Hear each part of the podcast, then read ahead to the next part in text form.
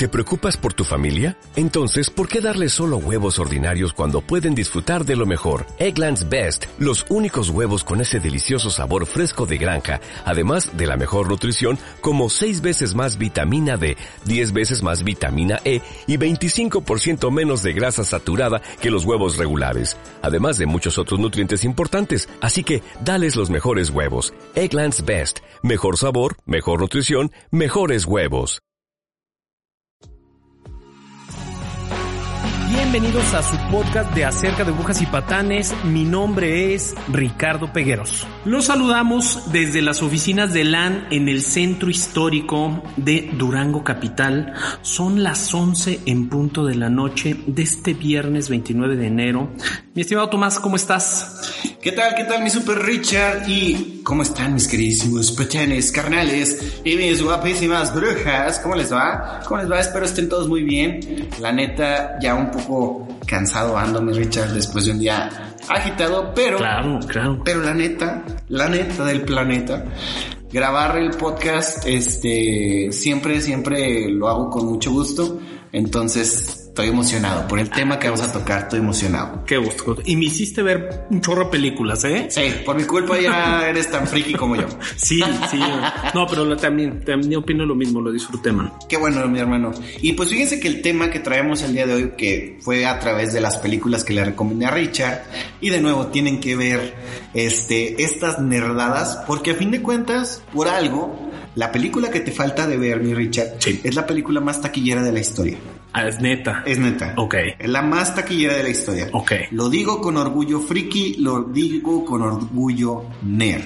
¿Qué película estoy hablando? De la película de Avengers Endgame. ¿Es más taquillera que Titanic? Sí. No. Le partió en su madre Titanic. Ok, ok. Ahí lo tienes, maldito James Cameron. Te odio. Sí, o sea, no me gusta James Cameron, la neta. Bueno, sí me gustan las de, si no me equivoco, las de Terminator. Sí. Es así, tutun, tun, tutun. es así, pero Titanic nunca me gustó esa película. Ok. Yo sé que hay mucha gente que, la- Que la y qué bueno, qué bueno, pero a mí no me gusta. A mí no me gusta Titanic. Bien por eso. Sí, o sea, qué bueno, pero a mí sí me dio gusto, le soy sincero, que ya no fuera Titanic, porque yo decía, ah, y luego era Titanic y después de Titanic en aquel momento era Avatar. Así. Entonces James Cameron era de, yo soy el más chidote de toda la historia. Claro. Qué bueno. Qué bueno. Y además compraron las franquicias, o sea, porque compraron Fox y órale, también Avatar le pertenece a Disney. Así que, a ver, porque habló incluso mal. Pero bueno, no nos desviamos. El punto es que, porque yo le pedí a Richard que viera Endgame, pero en realidad le pedí que viera el arco argumental de Thor. Así es. Así ¿Sale? es. Porque en la película de Endgame Sí. ocurre algo que mucha gente se quejó. Que de repente el actor Chris Hemsworth apareció con un prostético de panza muy muy gordo. Ok. ¿Sale? Incluso le dicen el, el bro Thor. O sea, porque es como más compa Sí, más que... Ajá, incluso hay muchos memes de que, mira mi amor, y al fin soy como, tengo el cuerpo de Thor, ¿verdad? O sea, sí. Claro. Porque está gordísimo. Ok. Porque, que de nuevo, la razón es, ¿por qué Thor termina en ese En estado, ese estado, en claro. ese estado físico? Entonces, de ahí va mi petición con Richard de, oye, vamos a platicar de cómo incluso hasta parece que los dioses, porque en- en- de nuevo, en la, en la, en la narrativa de Marvel, pues Thor es un dios nórdico Claro. y cómo inclusive para Marvel los dioses también tienen caídas. Claro. Claro, Entonces- está, está interesante, ¿eh? O sea, ya cuando, cuando tú me dijiste, a ver, checa esto, ve checando el dato de esto, y yo te comentaba, pues ya tenemos cuánto, como tres semanas planificando este episodio, ¿no? Y decía, espérame, dame chance, o sea, quiero contextualizarme. Si ubico el personaje, si he visto alguna de las películas con Santiago, incluso con mi hijo, eh, otras incluso yo las he visto, pero quería tener realmente todo, todo, toda la línea del tiempo del personaje para comprender esto de lo que me estabas comentando precisamente. Y entonces, para mí la, la- lo principal es lo siguiente. Sí. Ver cómo las personas se quejaban de, del personaje Ok. y decían, pero es que es un chiste, porque para ellos era solamente por el hecho del gag, del, del chiste que está implícito en la trama, porque le tiran mucha carrilla, que parece un helado derretido, que tiene en las venas y les decían que grasa, no me acuerdo de qué, o sea, cosas- En, en esta película que te digo que vi hoy, Ajá. ya le tiran carrilla, ¿eh? O sea, ya, ya lo están bulleando. Me llama, de hecho, me llama la, me llamó la atención eso. En esta película, ¿cómo dijiste que se llama? Eh, Endgame o en la de Infinity no, War. Infinity War, que es la War. que, que está, que estoy viendo hoy todavía.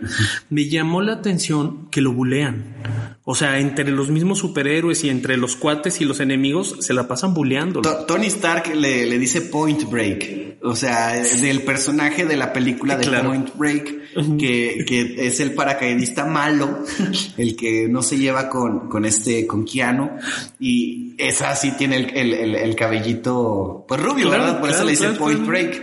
Pero, de nuevo, o sea, aquí lo interesante es ver cómo un personaje de ficción que refleja un dios tiene vulnerabilidad. Sí.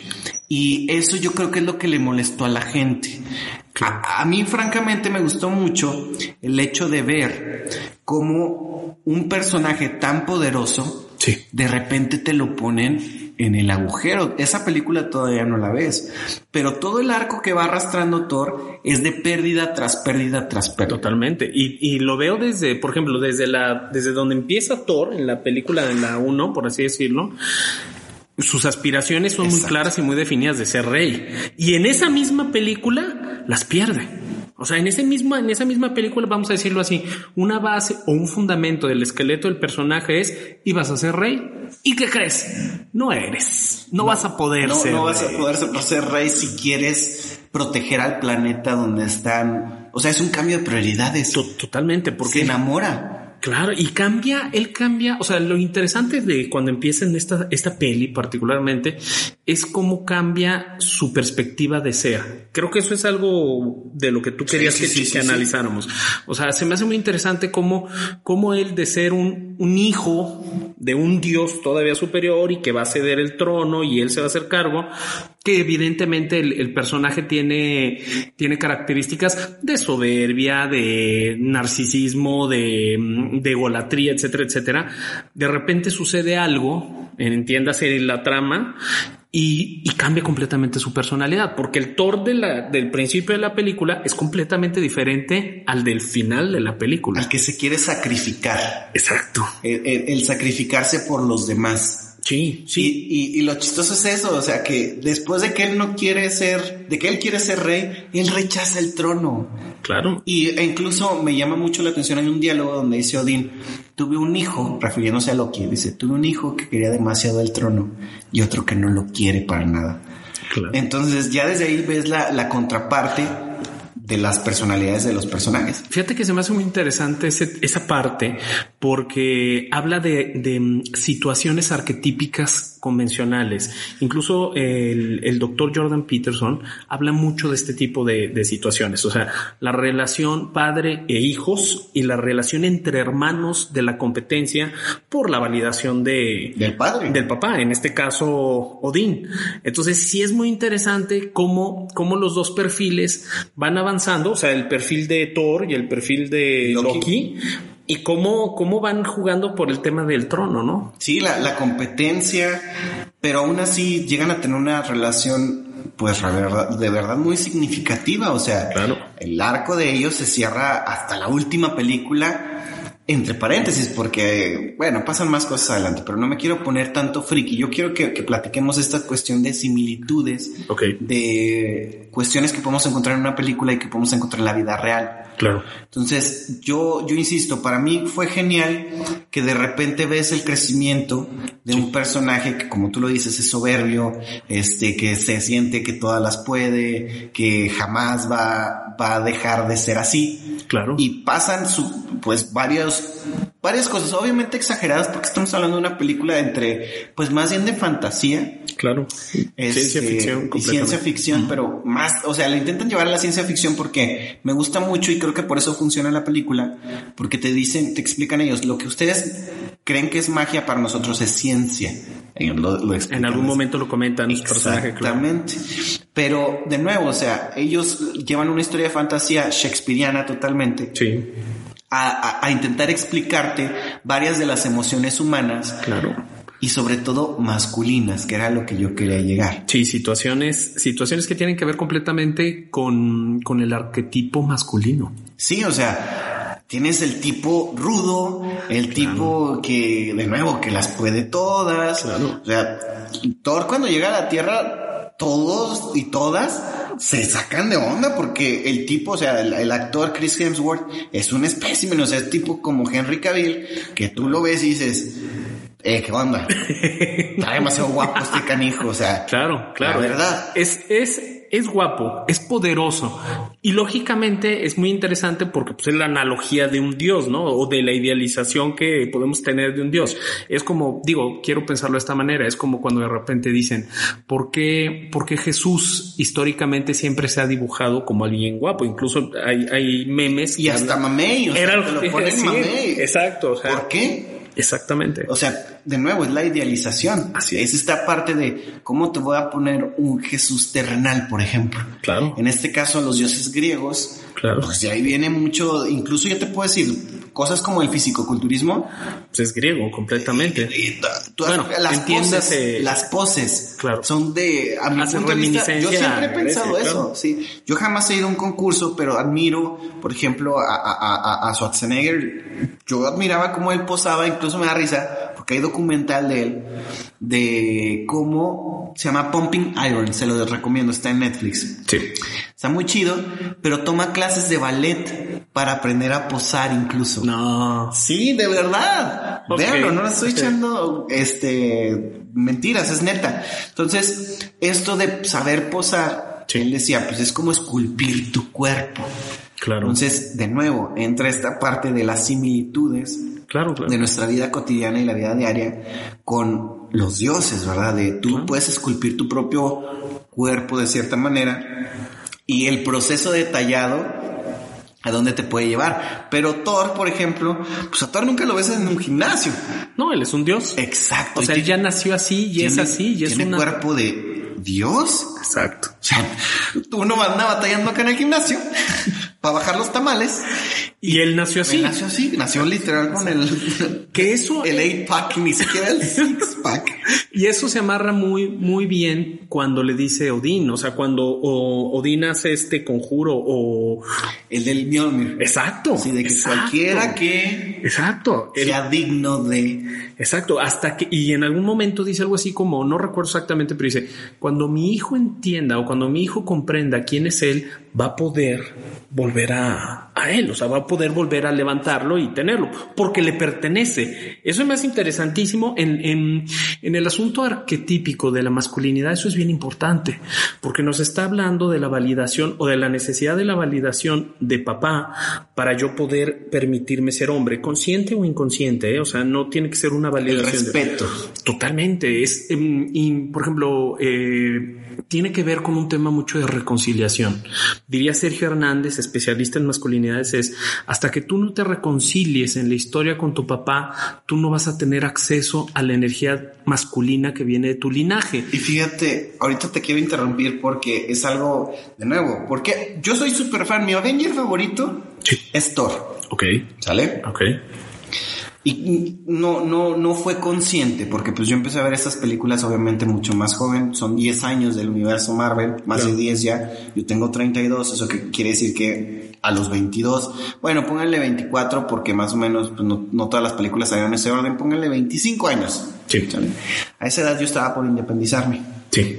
Entonces, este, lo que me gusta de esa película, de la de Thor, y la relación que tienen los papás, y que ahorita lo que acabas de decir es, yo me gané el respeto de mi padre precisamente cuando mi papá empezó a ver que me independizo, pero él empieza a ver que, como que él le preocupaba de, ahora que Tomás vive solo después de tal vez tantas, tantas limitantes que hubo de que tienes que llegar a tal hora a la casa, no, Claro. o sea, sobreprotegerme incluso, Claro. pues que no me fuera yo a, a perder. Sí, claro. ¿Sale? Y que de repente ven que me la paso trabajando, que pues estoy muy centrado en lo que quiero, este, que me tatué, pero fue para no meterme a trabajar en una empresa, porque dije, es que este es otro, yo quiero seguir otro camino, y yo dije que no quería ser como y usted. me quiero comprometer, y este es un símbolo de compromiso conmigo, mismo. Porque yo a mi papá le dije algo bien duro una vez.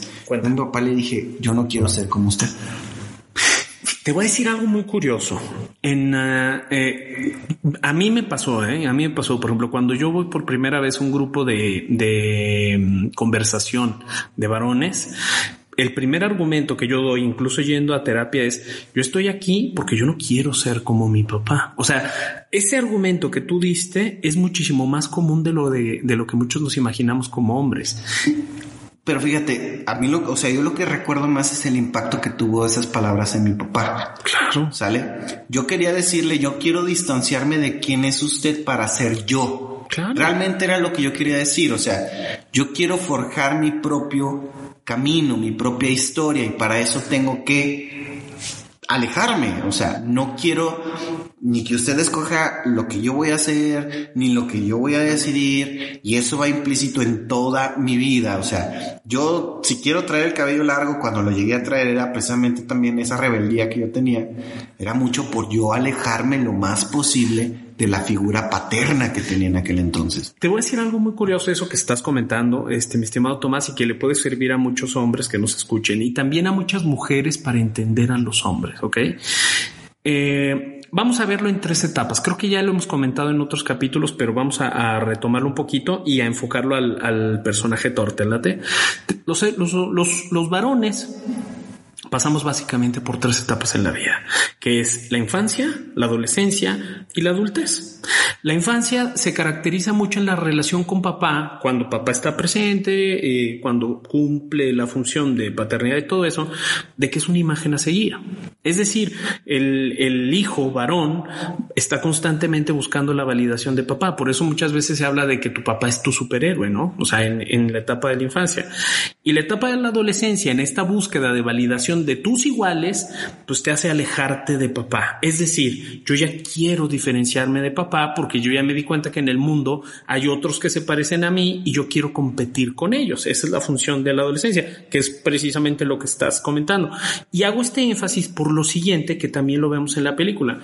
Viene la tercera etapa del hombre que tiene que ver cuando el hombre entiende más allá de la diferenciación de identidad con su padre, que ser hombre tiene un sentido de comunidad. Es decir, para yo poder ser hombre, voy a tener una serie de responsabilidades, ya no nada más hacia mí, voy a tener una serie de responsabilidades hacia mí y hacia el colectivo. Y fíjate, algo bien chistoso. Yo me llevo ahorita muy bien con mi papá. Muy bien. O sea, súper bien. Claro. De hecho, me va, me va a regañar, digo me va a regañar, pero ayer me marcó y me dio risa porque le tuve que colgar, la neta le colgué, le dije, papá, voy a entrar al baño. Era la neta, o sea, le dije, y, y le dio risa y pena. Me dijo, está bien, me dijo. Y luego ya me ocupé, ya no le marqué, se me olvidó, la verdad. Sí. Por el trabajo, he traído mucho trabajo. Entonces, este, a lo que voy es, el, tengo un grupo de WhatsApp con él y con mi hermano. Sí. Sale, estamos los tres. Y le puse al grupo de Almighty's Alvarado. ¿Qué significa? Los todopoderosos Alvarados. Entonces ahí estamos los tres. Ajá. Y yo soy mucho de ya incluso brom- bromear con ellos. Le hago chistes a mi papá. Qué bueno. Cosa que, pues no sé, la verdad sí fue complicado. Claro. Hace muchos años, ¿verdad? Que yo tuviera una relación tan sana, tan bonita, porque tengo una relación, yo, pues a mí me gusta pensar que es bonita porque yo la disfruto. Claro. Y creo que mi papá también disfruta cuando podemos platicar, que no hay riñas, que, que, que él, yo siento que respeta mi forma de ver la vida y yo respeto la de él. Es que fíjate, mi estimado Tomás, esta tercera etapa de ser hombre tiene que ver mucho con reconciliarte con tu papá, ya no como papá. O sea, ya no como el niño que está pidiendo atención. sí, Exacto. dependiente, pero- Exacto. O sea, el niño que está pidiendo atención, que está pidiendo validación, sino ya como el hombre que ve a alguien de su igual y que aparte aquí pasa un punto bien importante en la civilización y que trabajamos fuertemente para recuperarlo, mi estimado Tomás. El entender que la fortaleza masculina radica en el colectivo masculino. Es decir, cuando yo descubro o comprendo a mi papá como hombre, eso me permite o me da acceso a mí a ser hombre. Sí, y, y está bien chido eso porque, de nuevo, o sea, yo no soy quien, ahora lo digo, para juzgar a mi padre. Exacto. Sí, o sea, mi papá ha, ha tenido su vida, o sea, ni siquiera voy a decir, obviamente como cualquier persona ha tenido errores, Claro, Muchos claro. tal vez, y él lo dice conmigo. Mm, Y, y yo creo que una parte, aquí hay que entender algo, una parte de comprender que papá, mamá, particularmente papá y mamá cometen errores, va de la mano también de entender que nosotros también cometemos errores y que dices, no manches, si ellos tienen más años que yo en la vida y han cometido una serie de errores por sentido común, yo todavía estoy por cometer errores. ¿Sí me explico? Y relacionándolo al personaje que ocurre luego en la película de vámonos hasta Thor 3. Órale. a la de Thor Ragnarok. En Thor Ragnarok se descubre la hermana, la primogénita, O sea, el, el papá tenía su secretito guardado, Guardado. claro, y, y que también Loki, ¿no? O sea, al final del día también Loki, tampoco, era, su hijo. Era adoptado. Eh, bueno, un bebé robado al parecer. Claro. Entonces, este, la hermana, Hela, la diosa de la muerte, Claro. Odín disfrutaba conquistar con Hela, matar gente o matar, bueno, seres Sí, claro. junto a ella. Claro. Y ella era la más poderosa, por algo era la diosa de la muerte. Claro. Entonces, Odín, para ser el dios que fue, comet- él dijo, yo cometí muchas barbaridades, tuve muchos errores. Claro. Y por eso la termina encerrando, la termina guardando, porque pues ve en sus nuevos hijos, por decirlo así, una esperanza, ¿verdad? Claro. Pero él es el que la contiene y él sabe que cuando él desaparezca, ella va a aparecer Claro. y va a retar a sus hijos. Y fíjate que ahí yo creo que hay un dilema muy interesante. Ahora entendamos a Odín como hombre. Vamos a desplazarnos un poquito. Yo creo que ahí hay un dilema al que se enfrentan particularmente los hombres que tienen varias familias o que tuvieron hijos fuera del matrimonio, que es esta parte de, de, de estar dividido, voy a decirlo de alguna manera, entre cuál es mi familia principal, o como decimos acá en México, la casa chica, ¿cuál es la casa chica y cuál es la casa grande? Y, o, por ejemplo, otro término muy común que utilizamos aquí en México es los medios hermanos, ¿no? O sea, entonces es mi hermano, pues no, porque no, no viene de mi mamá, viene nada más de mi papá. Y en algún momento, en, eh, si lo analizamos como hombres, es bien importante comprender que para ti, para tu lógica, para tu desarrollo sano, forman parte de tu sistema familiar. O sea, Ahí es la parte donde tienes que abandonar el yo infantil para, pan- para plantearte o plana- plantarte, sí, literal, en tu yo adulto y comprender que ese otro hijo, que esa otra hija, como en el caso de aquí de Odín, es tu familia. Sí, de hecho, Thor lo dice después, nos vamos adelante, y Thor dice, mi papá se murió, Claro. mi mamá se murió, y tuve que matar a mi hermana. Imagínate. O sea, ahí ya tienes tres traumas. Claro. Ah, y además, en la, para los que ya vieron la película, saben que empezando Infinity War, matan a Loki. Sí. O sea, pierde. Ah, y además ya no tiene, plane- no tiene planeta y perdió a la mitad de su población. sí, claro. Entonces, se queda con la mitad de los refugiados que llevaba. Así es. Pierde a su madre, pierde a su padre, asesina a su hermana y enfrente de él y no puede hacer nada, matan a su hermano. Fíjate que a mí me llamó la atención ahorita que estás comentando esto, eh, que en algún momento yo creo que si tú, o sea, en el común, voy a decirlo de esta manera, en el común eh, de la película de Hollywood, como que esa trama no, no la manejan así. No es común ver donde, donde el héroe o donde uno de los héroes va de pérdida sobre pérdida sobre pérdida. A mí eso me resultó muy interesante de, del caso de este personaje y me gustó, se me hizo muy interesante cómo lo dibuja el, la- ¿cómo se llama esta persona? Este, el, am, el cuate que sale, se me fue su nombre, el que escribió todos los personajes y que sale... Ah, este, Stanley. Exactamente, o sea, cómo lo alcanza a proyectar al personaje de Thor porque yo creo que algo muy interesante que enseña eh, esa secuencia de eventos es entender algo muy sencillo y yo creo que de algún sentido muy profundo, que la vida tiene que ver mucho con pérdidas. Exacto, la pérdida. Ahí te diría, no fue tanto, o sea, la esencia del personaje es la de la de Stanley, obviamente, al ser el, el, el él no es el creador, me parece, del personaje de Thor, no estoy seguro, es co-creador, pero no sé quién es el que lo desarrolla y lo aterriza, porque a fin de cuentas toman al dios nórdico, o sea, pues viene literal, o sea, lo toman y lo, lo llevan y lo plasman, o sea, a fin de cuentas a la historia, ok. Yo leí hace poquito un libro de, de Neil, Neil Gaiman, Sí. Este, muy buen, de hecho, o sea, él tiene cómics como Sandman y cosas así que son súper, súper, este, elogiados en el mundo así, frikizón, pero es un novelista muy cabrón. Ok. O sea, no solo es de, ah, hago cómics, no, es muy bueno. Ok. Y él tiene un libro de puros cuentos nórdicos. Ok. Y en esos cuentos, yo lo compré, lo, me lo aventé, me, me encantó. Yo tengo un llaverito del Mjolnir, o sea. Sí, sí lo he visto. Y, y, y todo el mundo me lo, me lo chulea, está bien chido tu martillito porque está hasta pesado y todo.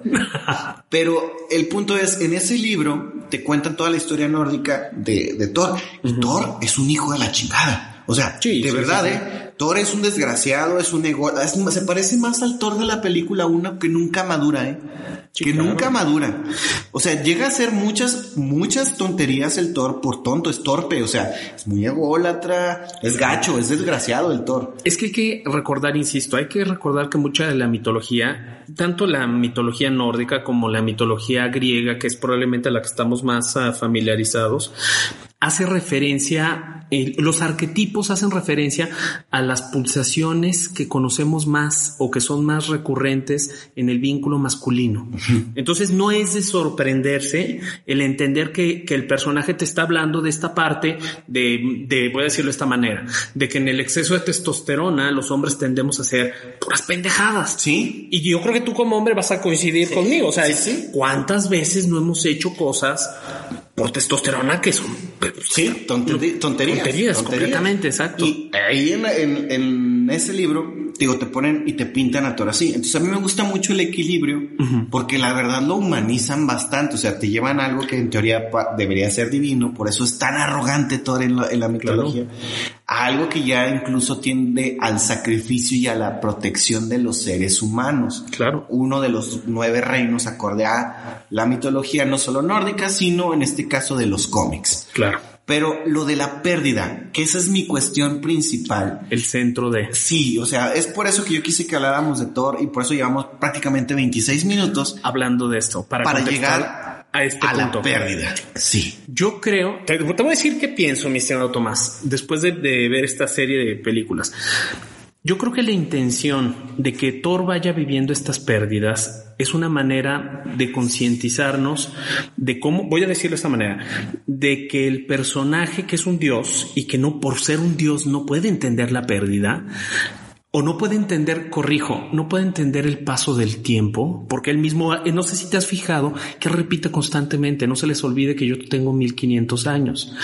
Y eso, es- eso tiene sentido cuando ves, por ejemplo, a Tony Stark, que es un humano cualquiera y que pues su vida promedio, o tal vez el personaje tiene, no sé, 50 años, por poner un ejemplo.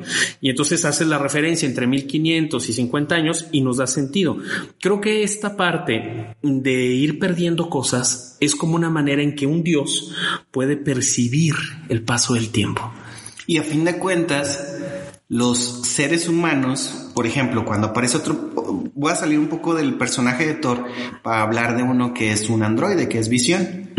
Visión habla de la humanidad que es hermosa por la imperfección que tiene. Claro. O sea, lo que nos hace ser humanos es lo imperfecto que somos, si no seríamos dioses a fin de cuentas. Claro, que es, que es como cuando, por ejemplo, se habla del Hades y todo esto. O sea, es qué es lo padre de ser humano. O sea, qué es, qué es, qué es aquello en la mitología griega, qué es aquello que los humanos tenemos que los dioses, que los dioses jamás van a tener, que nosotros somos mortales. Es decir, ellos, los dioses jamás van a experimentar la muerte. que jamás van a experimentar la, pérdida. O sea, Exacto. alguien fallece a tu familia, tú perdiste un ser querido. Y aquí hay un punto en el, a ver, por muy buenos que seamos, mi estimado Tomás, voy a decirlo de esta manera, por muy buenos que seamos, por mucho que estudiemos, por mucho que entrenemos, por cualquier cosa que tú quieras pensar del mayor sentido humano, si tienes suerte, de hecho ahí por ahí hay un hay una metáfora que dice, si tienes suerte, te va a tocar ver morir a tus padres y después a tus hijos les va a tocar verte morir a ti, si tienes suerte. Mucha gente cuando yo les digo esto se asustan porque me dicen, oye, ¿cómo si tienes suerte? Pues si siente horrible cuando se mueren tus papás o, pensar en qué, vas, qué van a sentir tus hijos cuando tú te mueras. Dice, sí, pero ahí hay un sentido lógico de la vida y un sentido natural. Entonces, ¿Qué quiero decir con esto? En la experiencia humana más común, no digo que sea la única, sino la más común, te va a tocar ver morir a los más grandes que tú, que lógicamente son, pueden ser tus papás principalmente, pueden ser tus abuelos también, pueden ser tus tíos incluso si llevaste una relación estrecha, dependiendo la relación jerárquica que lleves dentro de tu familia, pues tal vez te va a tocar ver morir a tus hermanos. Por ejemplo, yo pienso, ahorita que lo acabo de decir, o sea, me vino en el mapa mental, digo, a mí me tocó ver morir a mi papá, me tocó ver morir a mi mamá, me tocó ver morir, primeramente, la primera muerte que yo que yo percibí en mi vida fue la, la muerte de un tío que para mí era como mi segundo papá, que mi tío Roberto. Es la primera vez que para mí fue entender que las cosas se acababan. Esa fue mi primera muerte. Ahí llevo tres. La muerte de mi abuela, de mi abuela paterna, que también era alguien que yo apreciaba mucho y que yo quería mucho.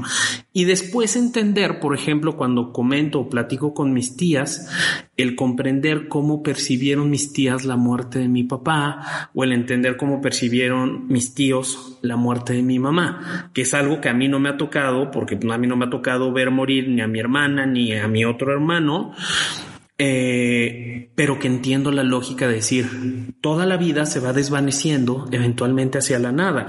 Y ahora que soy papá, lógicamente, si tú me preguntaras a mí cuál sería un momento, voy a decirte algo muy curioso, que yo creo que va a ser muy práctico para esto. Yo creo, y lo platicaba con un amigo en el último temblor que hubo en la Ciudad de México, estábamos cerca de la Torre Latinoamericana en la Alameda y platicábamos los dos de, esta experiencia de ser papás. Él tiene su niño, él se llama Roberto, tiene su niño que se llama Matías y pues yo tengo a Santiago. Y los dos platicábamos acerca de, de qué se sentía ser papá. Y él me comentaba que después del temblor, porque aparte íbamos, o sea, imagínate el escenario, ¿eh? Vamos pasando por una calle angostita, creo que se llama 5 de mayo, no recuerdo exactamente bien el nombre, donde los edificios están, o sea, no se han caído porque Dios es grande, o sea, pero ves las separaciones de 15 centímetros, o sea, dices, estos edificios están realmente ahí por algún extraño motivo. Y vamos haciendo esta conversación. Y me dice él, hasta que yo experimenté estando en el departamento y Matías en la guardería, lo, estoy contando la historia del espero, espero no se, no te molestes, mi estimado Robert. Eh, hasta que yo experimenté eso y que corrí como jamás en mi vida había corrido del departamento a la guardería para saber qué había pasado con mi hijo, experimenté un miedo que jamás había tenido. Y esa noche él me comentaba que estaba con su esposa, con Lily, eh, tuvieron que ir a un hotel por seguridad y que estaban tomándose un tequila por todo el susto de todo esto y que los dos estaban platicando de eso, decir, no manches, o sea, es que por primera vez en nuestras vidas sentimos miedo. Exactamente. Y yo le decía lo mismo, le digo, o sea, hasta que, hasta que tienes hijos, comprendes otra dimensión del miedo que tiene que ver con, con el miedo original que suele, con el que solemos crecer, particularmente en la infancia y en la adolescencia, de que se te mueran tus papás. Entonces, cuando tienes esta otra parte de tener hijos, ya no es nada más el sentido de que te mueras tú, sino ya lo que te preocupa es que estén bien tus hijos. Y eso hace generando una referencia a la experiencia humana y cómo hay una parte que se va superponiendo, que yo creo que es parte de lo interesante de Thor, de cómo cosas que en algún momento parecían muy valiosas, en la siguiente etapa de la vida ya no lo son. Y lo platicábamos él y yo, o sea, es, si tú me dijeras, ¿qué, qué, me, ¿qué me preocuparía a mí hacer porque mi hijo estuviera bien o que nuestros hijos estuvieran bien? Dices, yo estoy dispuesto a hacer lo que sea, no hay problema. O sea, y lo vas notando por la parte jerárquica de cómo vas sintiendo a través del paso de la vida. Que ahí, por ejemplo, voy a hacer una, voy a hacer como que un apéndice. Otra película que nos habla mucho de esto, o una serie de películas que nos hablan mucho de esto, son las guerras de las galaxias. O sea, entender que la parte de que Darth Vader es el papá de, de Luke y que Luke, eh, digo, perdón, que Darth Vader se hizo malo porque, porque mataron a su esposa y entonces, o sea, entender toda esta... Y a su mamá. Exacto, y todo, exacto, toda esta dinámica de cómo los conflictos familiares que al final de día existen en la naturaleza humana van forjando nuestras prioridades y nuestros amores. Y cómo eso, creo, creo, creo decirlo de una manera que vuelvo al tema de que no sea funcional, no tiene que ver en lo que se nos va presentando en la vida. A veces, lamentablemente, a veces se nos va a morir alguien que queramos mucho. Y puede ser un amigo y puede ser un hermano y puede ser X cosas pero sí va a depender mucho nuestra experiencia humana de cómo lo tomemos. Yo creo que esa es también la metáfora que Thor nos está planteando mucho. Te comentaba que hay una frase en la película que a mí me llamó mucho la atención, ya hace sentido con esto, donde él dice, estoy vivo porque el destino me quiere vivo. Después de que matan a su hermano y los madrean a todos, él dice eso, porque él quiere venganza. Él quiere venganza y dice, no, es que, pues si estoy vivo, es por alguna razón. Y tú me decías ahorita que cuál es el guion cuando le dice, oye, pues si ya, si ya te partieron tu madre una vez, ¿quieres ir otra vez? quieres ir otra vez? Y aquí es donde conecta con una frase que te decía. Sí, claro. Del peligro. Claro. Una persona se vuelve peligrosa cuando ya no tiene nada que perder. Totalmente. Eso yo creo que hasta donde voy ahorita en, las, en la serie de películas, mi estimado Tomás, eso es algo determinante. O sea, es cuando una persona llega a un punto de quiebre, donde no tiene nada que perder, es extremadamente peligrosa. Y ojo, en, lógicamente, la parte de la pérdida en la película la podemos entender perfectamente, pues porque se hace referencia a que perdió a su hermano, perdió a sus papás, perdió su planeta, perdió su pueblo. O sea, ahí la, la evidencia de la pérdida es muy, Muy palpable. tangible. Ah, muy palpable, exactamente, muy tangible. Pero en la vida humana, mi estimado Tomás, también hay un montón de pérdidas. O sea, voy a poner pérdidas muy cotidianas, ¿va? Está la pérdida donde papá y mamá nos alimenta. Está la pérdida de asumir, por ejemplo, los que tenemos la fortuna de tener un techo, de asumir que siempre va a haber un techo. Sin, Perder el trabajo. Totalmente. Es si no hay ingreso económico, pues no hay ni comida ni techo, ¿eh? O sea, esas dos van de la mano. Son, son cosas que vamos perdiendo, ¿ok? También el perder el cariño. Porque cuando nosotros somos niños o somos adolescentes, el cariño de papá pues lo tenemos por default o el cariño de mamá lo tenemos por default. Y cuando somos adultos, no, no lo tenemos que ganar. O sea, parte de lo interesante de esta transición de pérdidas tiene que ver con eso. Algo de lo que de lo que creo que nos puede ser muy útil que hace referencia a Thor es el entender de cuando si yo estoy vivo, es decir, si yo estoy aquí en esta existencia, eh, es porque el destino me quiere vivo. A mí me gusta mucho eso y te decía ahorita antes de entrar al aire que se me hace muy interesante que a pesar de que Thor es un dios, él está haciendo relación con algo mayor que él. Así como nosotros, los seres humanos, hablamos de Dios como una divinidad, él también siendo un dios hace un sentido mayor de que debe de haber algo más allá que le da sentido, ¿no? Y cómo, cómo esto lo va a enlazar, cómo el significado de las pérdidas va a tener sentido con el significado de lo que tú escogiste hacer. Ahí es donde las pérdidas hacen clic en la historia del ser humano y particularmente en, en la historia de todo. O sea, cuando tú vuelves significativa una pérdida. Y ahí es donde entra el siguiente capítulo que vamos a tener. Porque en el siguiente capítulo vamos a hablar de cómo el personaje de Thor lidia con la pérdida que va a sufrir en la película que estás viendo, que yo quiero que la termines de ver. Claro. Para poder hablar Comentar de esto. Sí, de esta evolución y que tiene que ver en, de nuevo, o sea, les digo, a la gente le molestó, pensaban que, que era un chiste llevado al extremo Claro. el ver mal del, del ver gordo a Thor y Ajá, o caído. sea, Digo que, que ya en esta, por ejemplo, cuando hay una escena, pensé, he pensado en esto que me estás diciendo, ¿eh? Hay una escena donde él trae un parche. Sí, porque pierde, el- se le- su hermana le arranca el ojo. O sea, imagínate. Ah, ah, ¿qué, te, ¿Qué te contaré yo de situaciones Sí, entre sí, sí, hermanos? sí, sí. O sea, su ¿Sí hermana, sabes? su hermana le arranca el ojo. Y se me hace muy interesante. Eh, ¿Quién le regala el ojo? ¿Cómo se llama el personaje que le Rocket. Regala? Es el mero. Me encanta que él se quita el parche, pero en el momento en que él se quita el parche entendemos que él está sanando una herida, ¿ok? O sea, simbólicamente estamos viendo eso.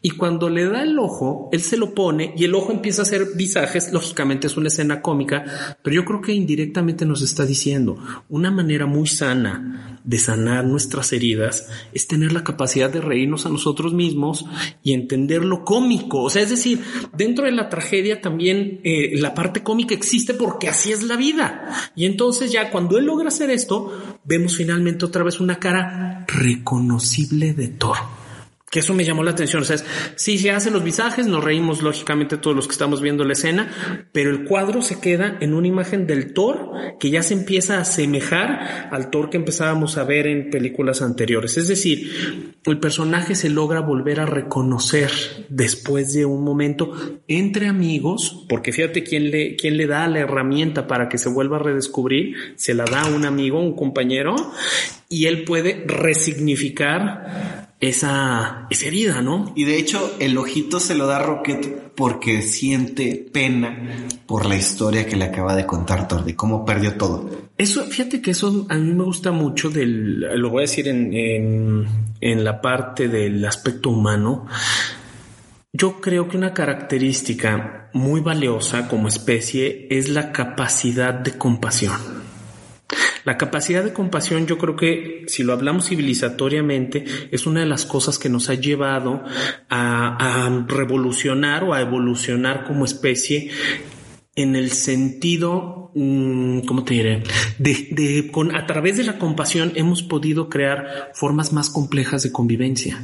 Por eso en las, en, por eso en las sociedades es muy importante el lugar que ocupan las personas que voy a poner super conejos, eh, consideramos menos afortunadas, ya sean las enfermas, las que tengan algún problema eh, de capacidad diferente, las que tengan situaciones económicas diferentes. Es muy importante el comportamiento social que tenemos con estas personas porque este elemento de compasión va a determinar el funcionamiento total de la sociedad. Y ahí lo vemos, eh, o sea, creo que esa, esa pequeña escena nos está haciendo referencia a eso, o sea, nos está diciendo un valor importantísimo que hasta un Dios agradece es la capacidad de tenerle compasión.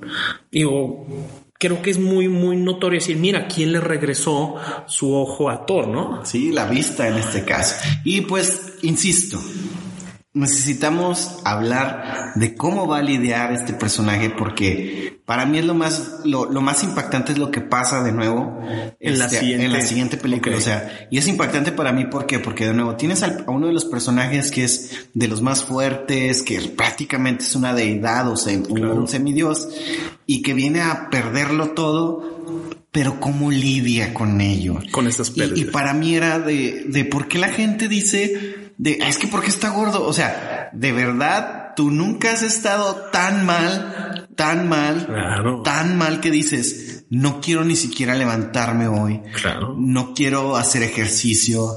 No quiero, y, y- y yo creo que es donde muchos de nosotros nos podemos identificar. Yo más o menos creo que esto lo comentaba en otro episodio, donde les decía que una ruptura amorosa que yo llegué a experimentar de las más fuertes en mi adolescencia, Sí.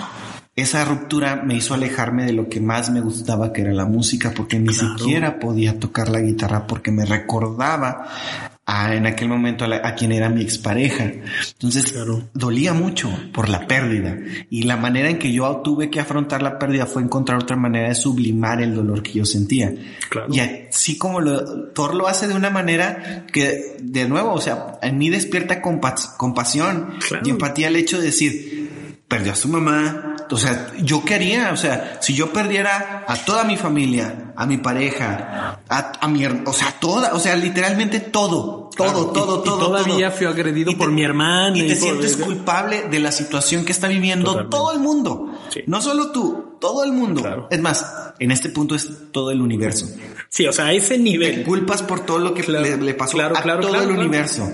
Y dices, hijo de su madre.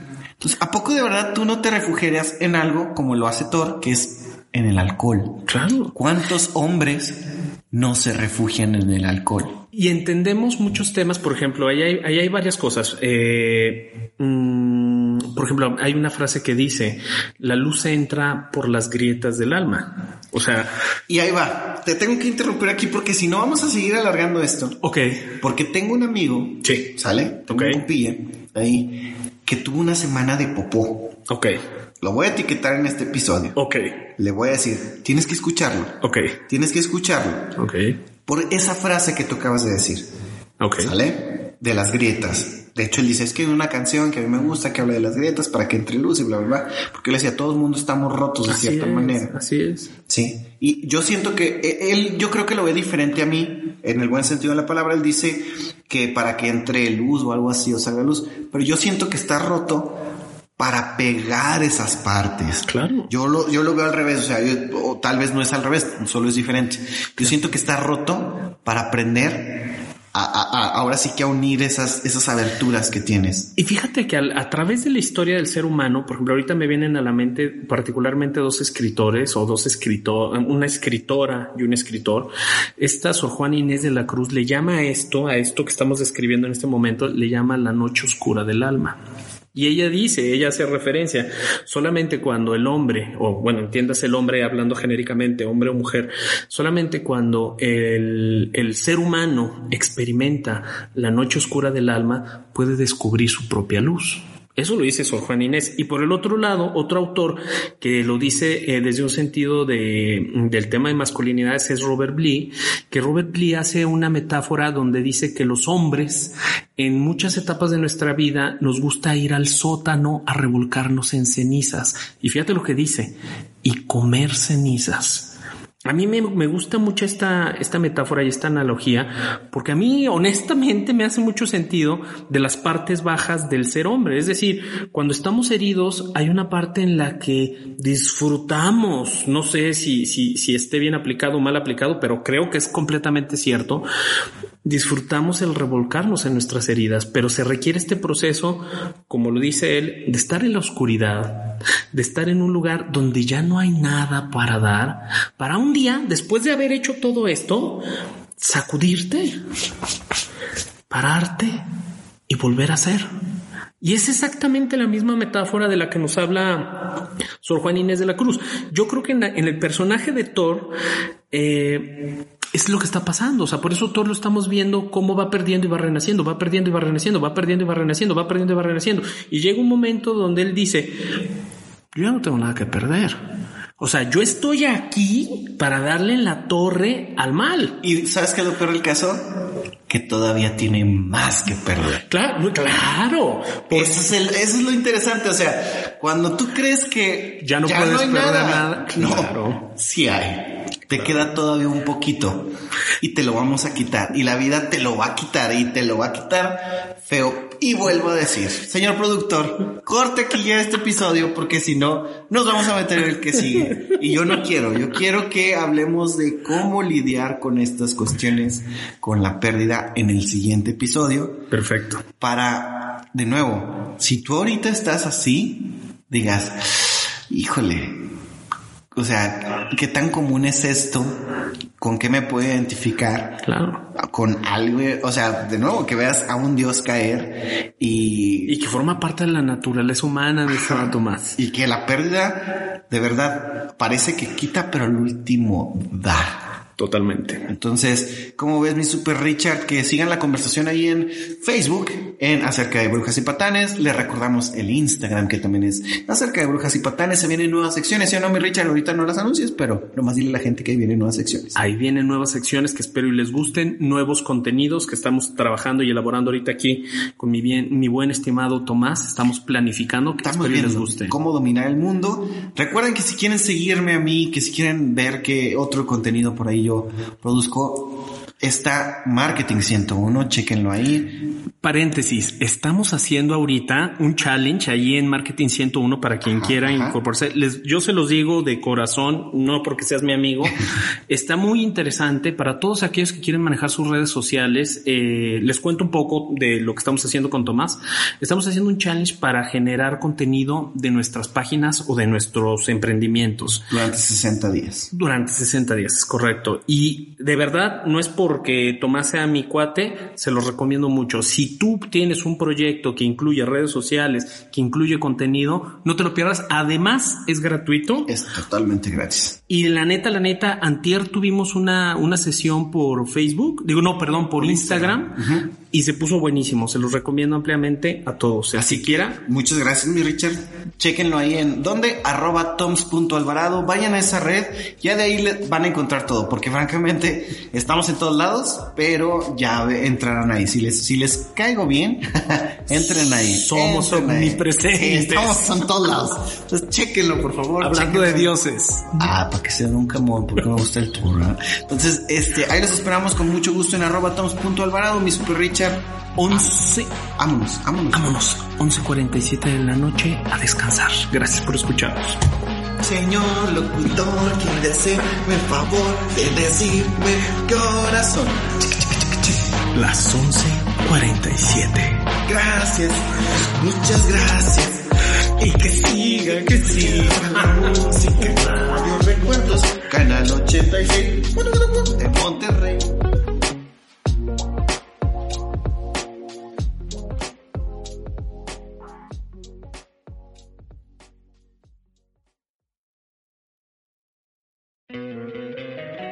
Encantaría tener 100 dólares extra en tu bolsillo? Haz que un experto bilingüe de TurboTax declare tus impuestos para el 31 de marzo y obtén 100 dólares de vuelta al instante. Porque no importa cuáles hayan sido tus logros del año pasado, TurboTax hace que cuenten. Obtén 100 dólares de vuelta y tus impuestos con 100% de precisión. Solo con Intuit TurboTax. Debes declarar para el 31 de marzo. Crédito solo aplicable al costo de la presentación federal con TurboTax Full Service. Oferta sujeta a cambios o cancelación en cualquier momento.